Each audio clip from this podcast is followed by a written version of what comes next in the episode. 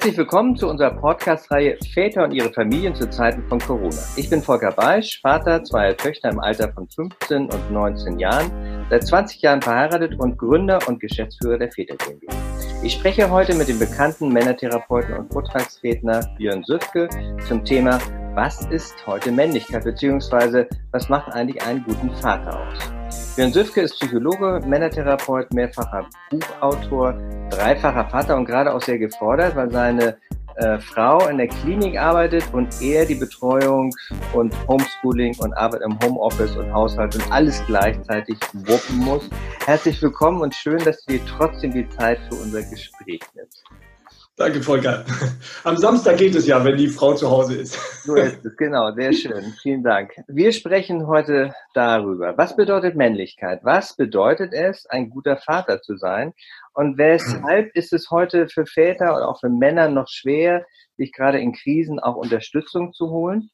Ähm, worin liegt vielleicht aber auch die große Chance des Vaterseins zu Zeiten von Corona und auch vielleicht danach, auch darüber werden wir reden und auch, was sind vielleicht auch so wichtige Faktoren, um eine glückliche Vater-Kind-Beziehung, aber auch natürlich eine Partnerschaft, eine glückliche Partnerschaft aufzubauen.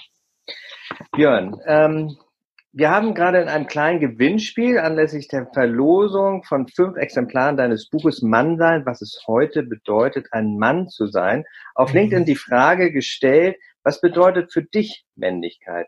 Und ganz interessante erste Rückmeldung bekommen. Da schreibt einer, mhm. die Basis der Männlichkeit hat für mich viel mit inneren Werten zu tun. Wenn die Basis stimmt, dann klappt es auch viel besser mit den Herausforderungen und Aufgaben in der heutigen Welt. Dazu zähle ich die Achtsamkeit, Empathie, respektvoller und rücksichtsvoller Umgang miteinander und mit der Natur sowie die Toleranz. Oder ein anderer schreibt, Männlichkeit bedeutet für mich neben Papa, Partner etc. auch ein Individuum zu sein und sich darum zu kümmern, dass man mit sich selbst zufrieden ist. Oder ein dritter, Männlichkeit bedeutet für mich ein gleichberechtigter Partner der Frau zu sein. Mhm. Wie beschreibst du in deinem Buch Männlichkeit? Was bedeutet Männlichkeit heute? Na, das ist gerade der Punkt, Volker. Ich beschreibe eben äh, gerade nicht, was Männlichkeit äh, zu sein hat. Äh, ich finde das sehr schön. Äh, die Antworten, die du vorgelesen hast, zeigen uns ja exemplarisch schon, dass das ganz unterschiedliche Varianten sind, ganz unterschiedliche Formen von Männlichkeit, äh, die die Männer da ähm, ja genannt haben. Wobei äh, sowas wie der ganz traditionelle Typ war jetzt nicht dabei, weil äh, ist wahrscheinlich auch nicht ganz so eure äh, Klientelgruppe. Genau. Aber das ist mal eigentlich der, der, der Tenor des Buches auch, dass ich im Grunde sagen will, ähm, ja, lasst uns Männer uns auch emanzipieren. Ich benutze den Begriff ganz bewusst äh, emanzipieren von diesen ganzen Vorgaben von außen, wie Männlichkeit, wie unsere Männlichkeit zu sein hat. Also damit meine ich sowohl diese traditionellen Vorgaben natürlich, die weiterhin ja ganz stark in der Gesellschaft verankert sind, trotz aller Veränderungen in den letzten 50 Jahren durch die Frauenbewegung, aber mit denen wir als, ja, wie soll man sagen, in der Mitte des Lebens stehende Männer äh, ja noch ganz explizit aufgewachsen sind. Also, dass wir uns ein Stück von diesen traditionellen Vorstellungen emanzipieren, aber durchaus auch, auch von diesen ganzen modernen Vorstellungen, was wir jetzt eben als neue Männer oder als moderne Männer, auch das werde ich ja gerne äh, gefragt, wie soll ein moderner Mann heute sein? Und da gilt für mich das Gleiche. Auch das ist wieder eine Vorgabe von außen. Vielleicht eine Vorgabe, von der wir sagen, ja, sie passt ein bisschen besser in unsere, in unsere heutige, äh, eher gleichberechtigte Zeit. Aber es ist wieder eine Vorgabe von außen und das ist nicht das Wesen von Emanzipation, dass wir nämlich mal schauen, das ist ja das Wesen von Emanzipation, dass wir mal schauen, was ist unsere Form von Männlichkeit? Also genau wie du es die, diese drei Männer oder eben auch mehr Männer gefragt hast. Was ist deine, deine Form von Männlichkeit? Wie möchtest du als Mann sein? Wie bist du vielleicht auch als Mann? Geht ja auch nicht immer nur darum, ein Ideal zu finden, sondern auch darauf zu gucken, was bringe ich einfach mit als, als Mensch, als Mann? Und dass wir dahin kommen, äh, da können wir uns aus meiner Sicht auch ein bisschen was von der Frauenbewegung, nicht nur da, auch in anderen Aspekten, äh, abschauen. Die Frauenbewegung hat ja auch nicht gesagt, wir wehren uns jetzt mal gegen ein traditionelles Frauenbild, was uns reduziert und unterwerfen uns alle einem neuen Frauenbild, was uns dann wieder reduziert, aber vielleicht auf einen anderen Teil des, des Menschseins. Das ist äh, Unsinn. Äh, dem hat die Frauenbewegung glücklicherweise nie nachgeeifert. Äh, und das sollten wir auch nicht tun. Also äh, wenn ich in dem Buchtitel oder in dem Untertitel schreibe, was es heute heißt, ein Mann zu sein, äh, dann geht es ganz stark darum, dass ja, es heute heißt, sich von diesen Anforderungen von außen, wie Männer zu sein haben, zu emanzipieren. Aber das ist ja auch so in der Vergangenheit genau das, worüber wir uns, also Männer, auch definiert haben. Also wir haben ja sehr stark auf das Außen reagiert. Wir sind ja auch regelrecht als kleine Jungen schon auch trainiert worden hinsichtlich ne, ähm, Stärke, Durchsetzungsfähigkeit, Konkurrenz. Ähm, so, also das sind ja Begrifflichkeiten und auch Werte teilweise, die uns heute ja noch sehr, sehr stark prägen. Und das hat ja ganz viel damit auch zu tun, dass wir im Außen uns auch oder anders außen orientieren. Äh, was, was wäre denn im Prinzip so aus deiner Sicht und deiner Erfahrung natürlich auch als, ähm, als Coach oder als Berater ähm, so ein Erfolgsrezept? Also wie kann man da hinkommen überhaupt? Das ist ja jetzt kein Heimspiel für uns Männer zu sagen, oh, jetzt reflektieren wir uns mal irgendwie und so. Also wen braucht man da oder was braucht man da? Ja, das ist, du sprichst einen ganz, ganz wichtigen Punkt an, Volker. Ich finde das Bild auch sehr schön mit dem Heimspiel. Das habe ich noch nicht gehabt. Genauso könnte man gerade meine Profession äh, Psychotherapie tatsächlich äh, beschreiben. Also mit einem anderen Mann in einem Raum zu sitzen und eine Stunde zu reden, das ist kein Heimspiel für uns, sondern eher ein Auswärtsspiel. Ähm, ich glaube, das ist aber genau das, braucht. Also ganz klar, ich meine jetzt nicht Psychotherapie im engeren Sinne, aber diese Form von Auseinandersetzung mit uns selbst, die, wie du völlig richtig sagst, uns eben in unserer Sozialisation überhaupt nicht mitgegeben ist. Ich will deinen Gedanken noch mal ein bisschen ausbauen, weil ich den ganz, ganz wichtig finde. Ja, äh, für uns ist tatsächlich dieser Prozess der Emanzipation, würde ich sagen, tatsächlich ein schwierigerer als im Durchschnitt immer gerechnet äh, für die Frauen, weil männliche Sozialisation genau diese Außendefinition äh, im Grunde beinhaltet. Also es ging immer sehr stark darum, äußere Anforderungen zu erfüllen, Leistungsanforderungen äh, zu erfüllen, im Beruf seinem Mann zu stehen, ähm, Kriege zu führen und so weiter. Also alles Dinge, äh, für die weniger ein Zugang zum Inneren, zu eigenen Gefühlen, eigenen Bedürfnissen vonnöten ist. Im Gegenteil, für manche dieser Berufe, Gefahrenberufe, ist sogar ein Zugang zu eigenen Gefühlen, Ängsten, Hilflosigkeit, Schuld äh, eher hinderlich, um den Beruf auszuführen. Da ist ein ganz wesentlicher Unterschied zu den traditionell weiblichen Bereichen, also Fürsorge, Kindererziehung etc., wo es ja genau um diesen persönlichen Kontakt auch zu sich selber, zu Gefühlen und so weiter äh, geht. Das heißt, es ist den Frauen in ihrer Sozialisation bei allen individuellen äh, Beschränkungen und schwierigen Familiensituationen mal ganz abgesehen. Aber im Durchschnitt ist es den Frauen eher mitgegeben, diesen, ja, diese Auseinandersetzung mit sich selbst, mit eigenen Gefühlen, Bedürfnissen etc. zu führen, dahin zu fühlen, da auch was sozusagen zu hören aus dem Inneren.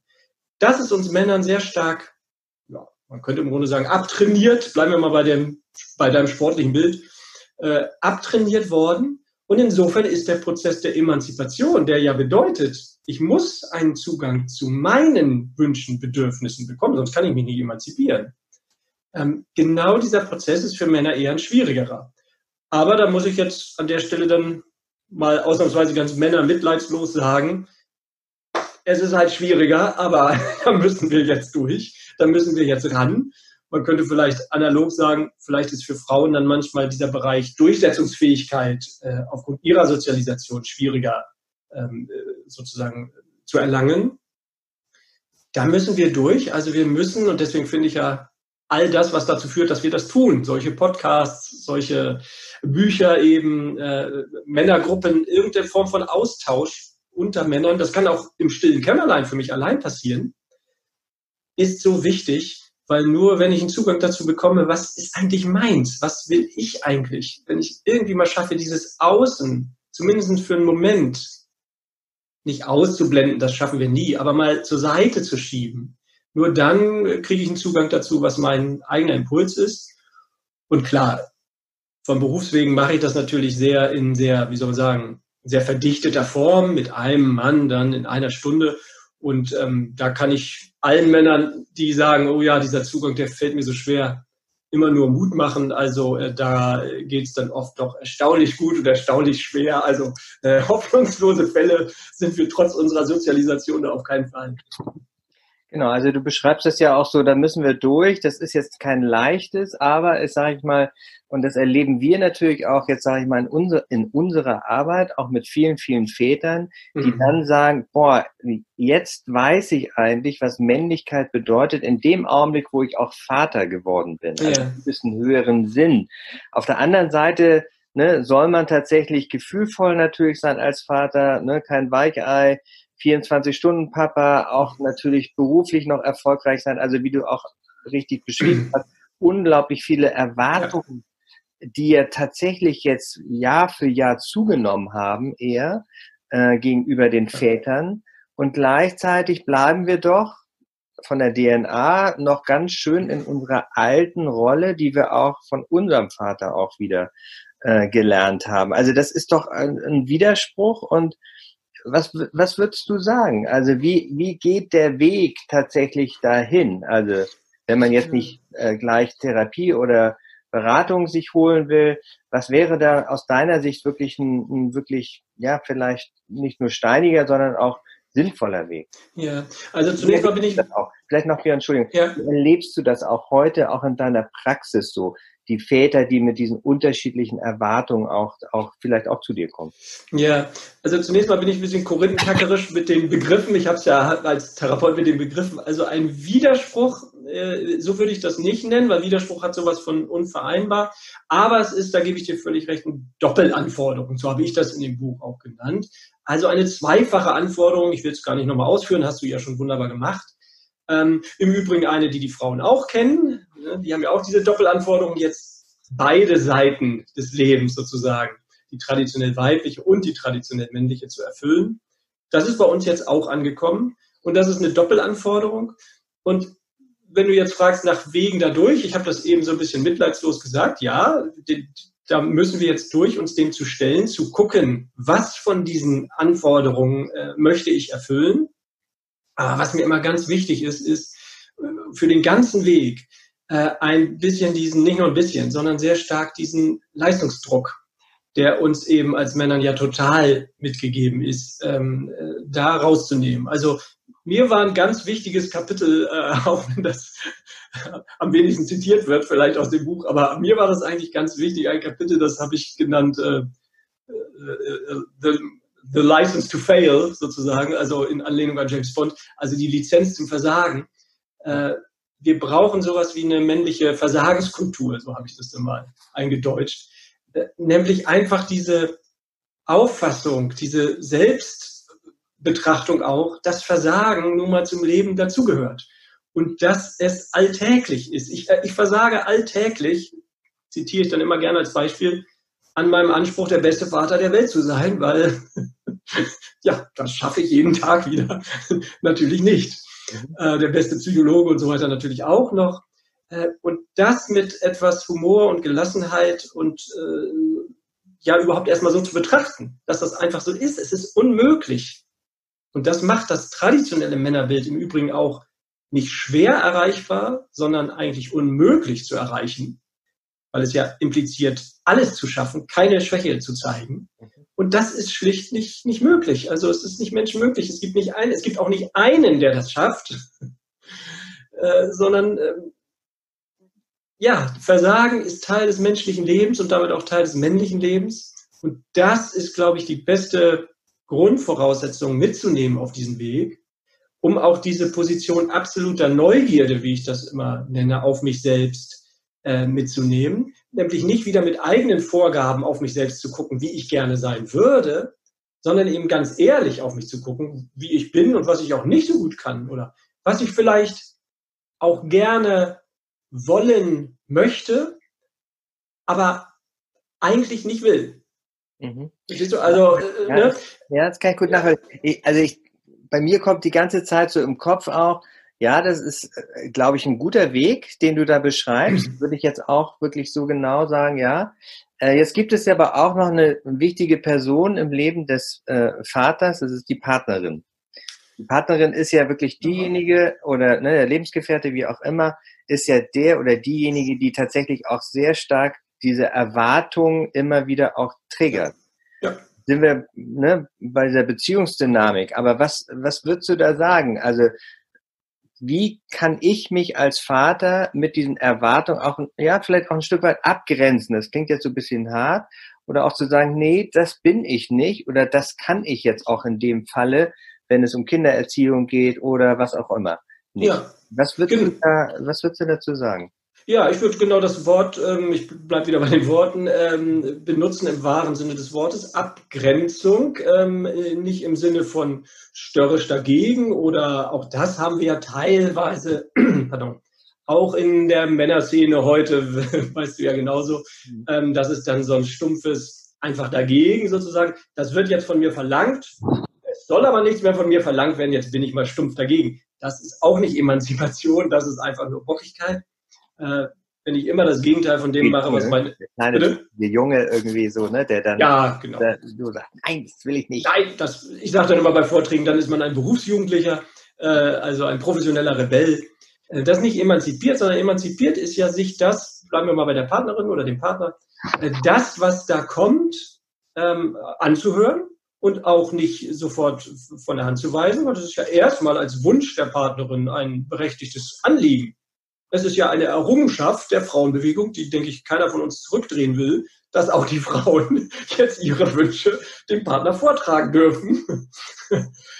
Es gibt aber weder ein Gesetz noch ein moralisches Gebot in dieser Welt, dass ich, also ich habe bei der Eheschließung nicht versprochen, ich werde dir alle deine Wünsche erfüllen bis ans Ende meiner Tage.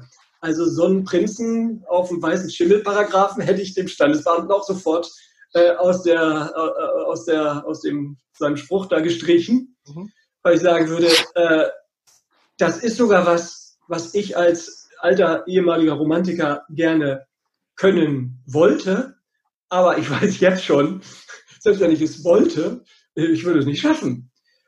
Also, sich abzugrenzen, wie du sagst, im wahrsten Sinne des Wortes, also sich das nicht per se abzugrenzen und zu sagen, boah, ist ein Wunsch von dir, also ist es kein Wunsch von mir, was ja auch völliger Quatsch ist. Es kann ja auch ein Wunsch von beiden sein.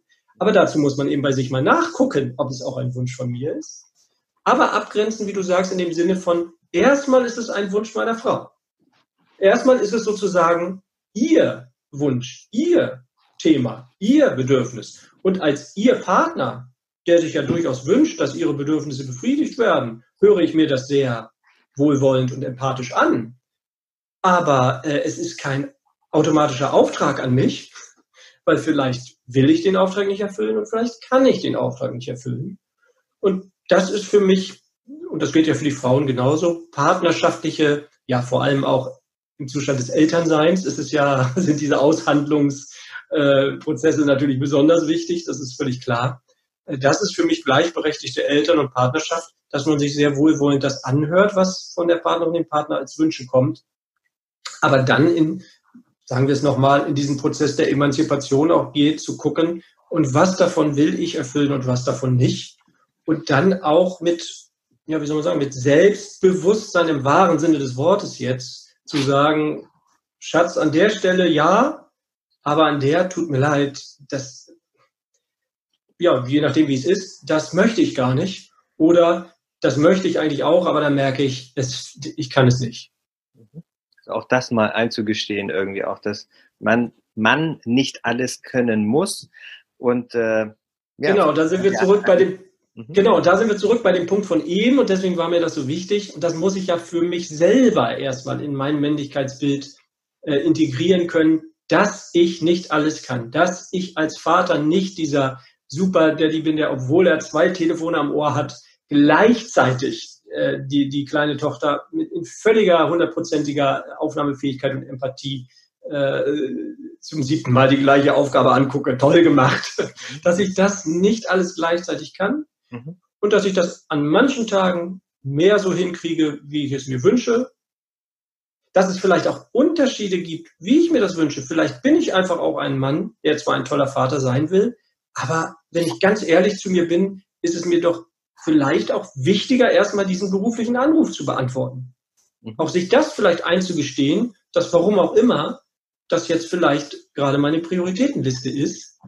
Also auch da wieder weg von diesen allgemeinen äh, Antworten, äh, was bedeutet es, ein toller Vater zu sein? Ja, immer ein offenes Ohr für die Kinder zu haben, auch wenn äh, das Homeoffice ruft. Ähm, vielleicht ist das gar nicht mein ganz persönlicher Anspruch. Also ich sage es mal ganz ehrlich, ich habe auch häufig äh, mal das Bedürfnis, jetzt warum auch immer, an dieser Stelle diese berufliche Anfrage erst zu beantworten und meinen Kindern zu sagen, so und jetzt nicht. Auch das gibt es mal, um mir jetzt extra einen Punkt zu setzen von. Und dann möchte ich das so. Es ist nicht so, dass mir das dann so passiert, weil ich überfordert und genervt bin, sondern weil ich jetzt gerade diese Prioritätensetzung habe. So wie ich ja in der Partnerschaft vielleicht auch mal die Prioritätensetzung habe. Nee, jetzt möchte ich dir nicht zuhören oder mit dir Sex haben, weil jetzt möchte ich Jetzt suche ich mal extra was relativ Banales, damit das Beispiel gut wird. Fußball gucken. Ah, das ist ein schlechtes Beispiel im Moment, aber äh, wobei. Geht ja wieder. Geht ja wieder, habe ich schon ganz verdrängt, stimmt. Geht ja schon wieder. Ja, sehr schön. Ja, kommen wir mal, du hast ja schon ein bisschen angesprochen, auch angedeutet, auch zur aktuellen Corona-Krise, sage ich mal, die mhm. Ja immer noch sehr, sehr im Alltag auch manifestiert ist, in verschiedensten Formen auch äh, mit Einschränkungen. Und es gab jetzt äh, vor kurzem auch eine Umfrage, auch unter Männern ähm, unter Vätern und äh, da haben immerhin 42 Prozent gesagt, dass sie, also die Väter an Homeschooling, an Kinderbetreuung oder mit Homeschooling und Kinderbetreuung überfordert sind. Interessanterweise auch in derselben Umfrage sagen dieselben Väter, äh, der Beruf würde sie gerade nur zu 32 Prozent, also das klassische Homeoffice auch äh, überfordern. ähm, es ist ja ganz interessant, wie also ne, das ist ja alles viel enger geworden. Also dieses wohnen jetzt tatsächlich äh, enger zusammen, aufgrund dessen, dass sie natürlich auch nicht mehr ins Büro können, viele.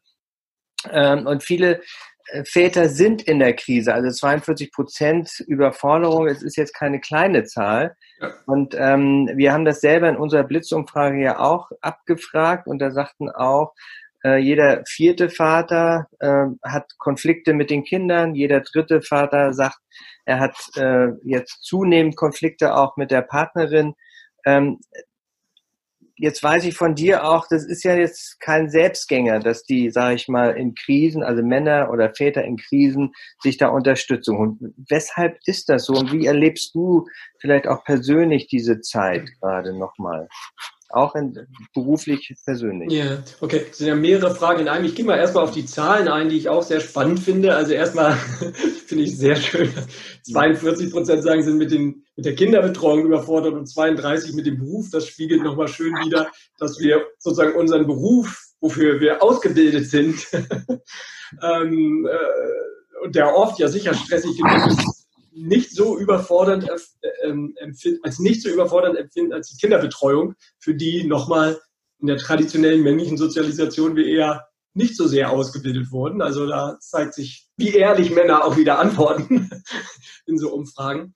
Ähm, ich würde sogar sagen, also dass da nur 42, nur 42 Prozent gesagt haben, sie sind auch überfordert mit dieser Situation. Da würde ich mal denken, die anderen 58 Prozent sind einfach nicht im Homeoffice. Also äh, weil man kann eigentlich mit dieser Situation nur, ich jetzt, ich hänge mich immer so an Begrifflichkeiten auf, aber überfordert, aber sagen wir mal massiv herausgefordert äh, nur sein, weil du hast ja auch persönlich gefragt, äh, gestern war wieder so ein klassischer Tag, wo ich um 8 Uhr, glaube ich, äh, angefangen habe, eine Mail aufzumachen die ich beantworten wollte. Und um 19 Uhr habe ich sie äh, geschrieben, als die Kinder zum Zähneputzen mal, was immer so lange dauert, weil sie so viel Theater dabei machen, äh, alle oben waren. Also weil einfach die ganze Zeit irgendwas ist. Es kommt die ganze Zeit was dazwischen. Du hast es vorhin gesagt, äh, Haushalt. Dann kommen natürlich auch all die Sachen, die man im Büro eben tatsächlich nicht sieht, die jetzt auch auf einen zukommen im Haus und so weiter. Wo es ja manchmal, denke ich, einfach effektiv ist, ins Büro zu fahren, weil man da nicht abgelenkt wird von seinen sonstigen äh, Aufgaben, die man noch hat. Also diese dreifach äh, sozusagen, Haushalt, äh, Homeoffice, Homeschooling, äh, das kann doch nur äh, eine riesige Überlastung sein. Ich würde sagen, die, die Arbeitszeit oder die Zeit, die ich nicht mit Arbeit verbringe, ist im Moment sowas von zusammengeschrumpft. Ich hätte vorher gar nicht gedacht, dass die noch schrumpfen kann, aber jetzt weiß ich, dass ich vorher anscheinend Abende frei hatte, weil jetzt sind sie nicht mehr frei. Ähm, also insofern, es ist, um jetzt vielleicht mal so zum Ausblick zu kommen, es ist eine riesige Krisensituation. Ähm, da empfinde ich übrigens eine sehr interessante Parallele auch äh, zu, zu der unserer generellen Situation der Veränderung der Geschlechterverhältnisse. Also jetzt rede ich mal in einem Zeitraum von 50 bis 100 Jahren äh, und unserer jetzigen historischen Zeit, die ich als den, den Umbruch der Geschlechterverhältnisse nennen würde. Da sind wir ja auch gerade vielleicht tatsächlich so ein bisschen auch auf dem Höhepunkt der Krise, weil alles durch die Frauenbewegung sehr ins Wanken geraten ist. Wir haben aber auch noch keine neue, neues festes Konstrukt sozusagen. Also da sind wir auch gesamtgesellschaftlich in einer Krise und jetzt kommt sozusagen auf der Mikroebene, hätte ich jetzt fast gesagt, Corona ist zwar eine Pandemie, aber jetzt sozusagen auf ein oder zwei, hoffentlich ja nur äh, Jahre begrenzt, nochmal auch wieder so eine Krise ähm, dazu, wo ja auch sehr viel jetzt über die Retraditionalisierungseffekte, die entstehen durch diese Krise gesprochen wird, was natürlich völlig richtig ist, weil, das zeigen ja auch die Zahlen, weil natürlich dann im Zweifelsfall die Frau, die eben eher Teilzeit gearbeitet hat und die andere Hälfte für die Kinderbetreuung zuständig war, jetzt auch eher dann die Teilzeit noch aufgibt, weil man ja eher noch eine Teilzeit zurückstellen kann. Ähm, und auch, weil das eben einfach die Konstrukte in den Köpfen weiterhin sind. Das heißt, wir haben diesen Retraditionalisierungseffekt im Moment. Da würde ich sagen, das ist das Problematische an der Krise. Deswegen war ich auch sehr froh, dass das jetzt auch thematisiert wurde äh, in den Medien, weil wir da wirklich auch sehr aufpassen müssen, dass uns diese Corona-Krise bei dem Prozess der Veränderung der Geschlechterverhältnisse nicht zurückwirft, dass das nicht ein echter Backlash wird. Und um auf die andere Seite zu gucken, das Glas ist ja immer in der Krise halb leer, habe ich jetzt gerade gesagt, aber auch halb voll es ist natürlich auch eine Riesenchance. Es ist natürlich vielleicht auch eine Chance, in der Krise, in der gemeinsamen Überforderung vielleicht auch zu neuen Arbeitsaufteilungen, zu neuen äh, ja, Arbeitsaufteilungen zwischen den Geschlechtern, nennen wir es mal so unromantisch, ähm, zu kommen.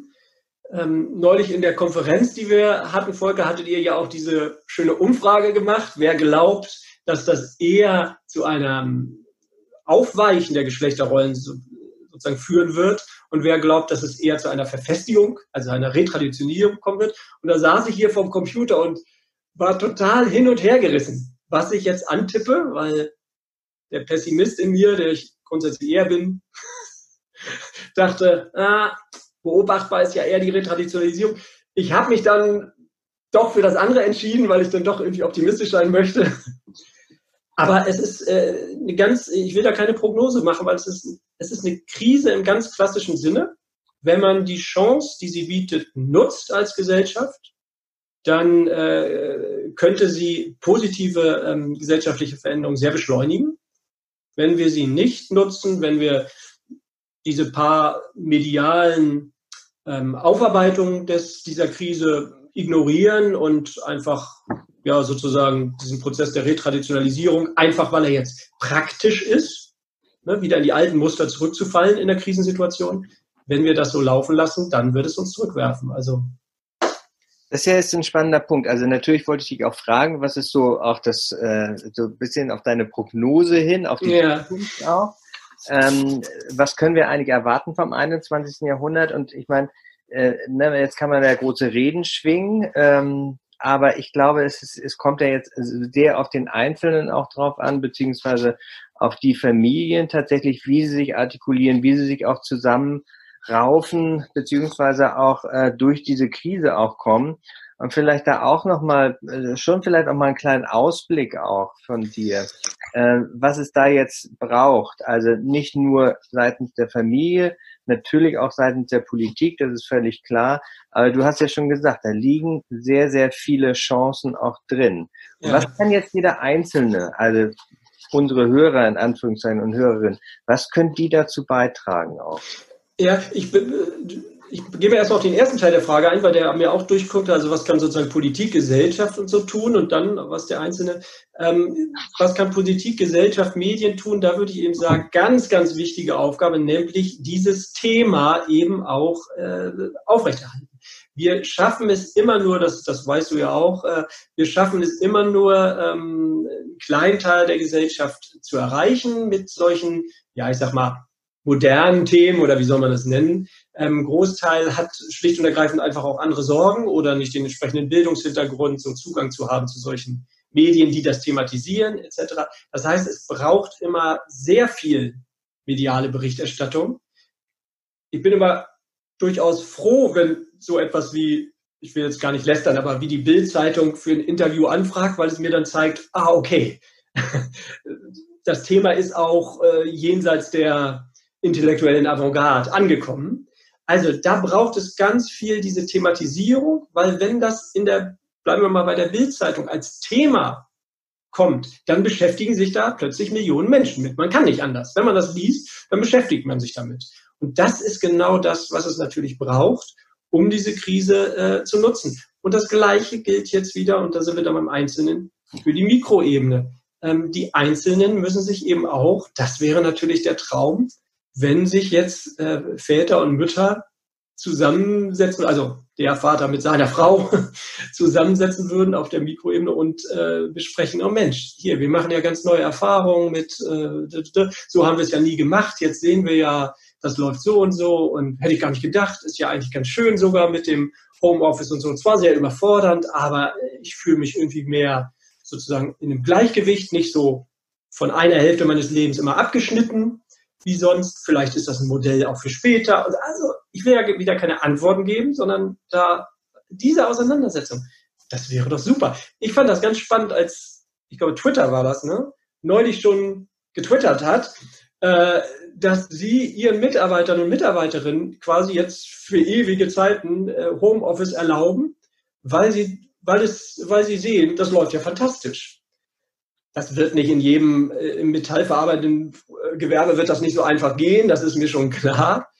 Aber ähm, das ist, da sehen wir wieder den Teil der Chance, dass wir natürlich jetzt vielleicht Sachen sehen. Mensch, es geht ja vielleicht mit der Vereinbarkeit von Beruf und Familie, gibt es ja auch noch alternative Modelle. Vielleicht muss ich als Vater, der sonst aber auch gerne zu irgendeiner Konferenz nach Australien fliegen muss und dann sieben Tage die Kinder nicht sieht, Vielleicht geht das auch als Videokonferenz und ich kann eine halbe Stunde später wieder die Windeln wechseln, wenn ich meinen Vortrag gehalten habe. Und nur so als Beispiele, dass wir da auf gesellschaftlicher, jetzt bin ich wieder zurückgekommen auf die Gesellschaft, eher die große Ebene, auf gesellschaftlicher Ebene, aber auch als Paare ähm, uns damit auseinandersetzen. Offen immer sind für, für kreative Lösungen. Das finde ich immer äh, ganz, ganz wichtig. Und nochmal, ich sage es nochmal, nicht wieder diesen Druck da reinbringen, äh, ja, wir müssen das auf jeden Fall alles total super gewuppt kriegen, sondern das ist für mich immer die Grundvoraussetzung für so eine Auseinandersetzung. Ich wiederhole mich nochmal, äh, zu sagen und versagen und es nicht hinkriegen, ist, ich sage manchmal ein bisschen provokativ, Versagen muss auch ein bisschen sexy werden. Super, das ist doch ein schönes Schlusswort.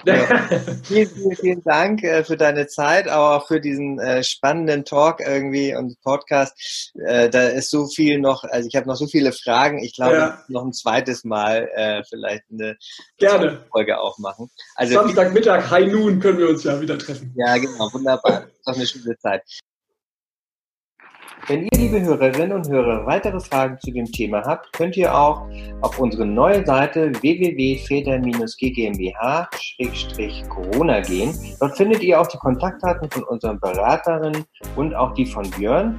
Sogar kostenlose Erstberatung, weitere spannende Podcasts, auch Webinare und weitere Informationen rund um das Thema Vaterschaft und Corona. Das war die siebte Folge unseres Podcasts Väter und ihre Familien zu Zeiten von Corona Kommt gut durch die Krise, bleibt positiv und gesund.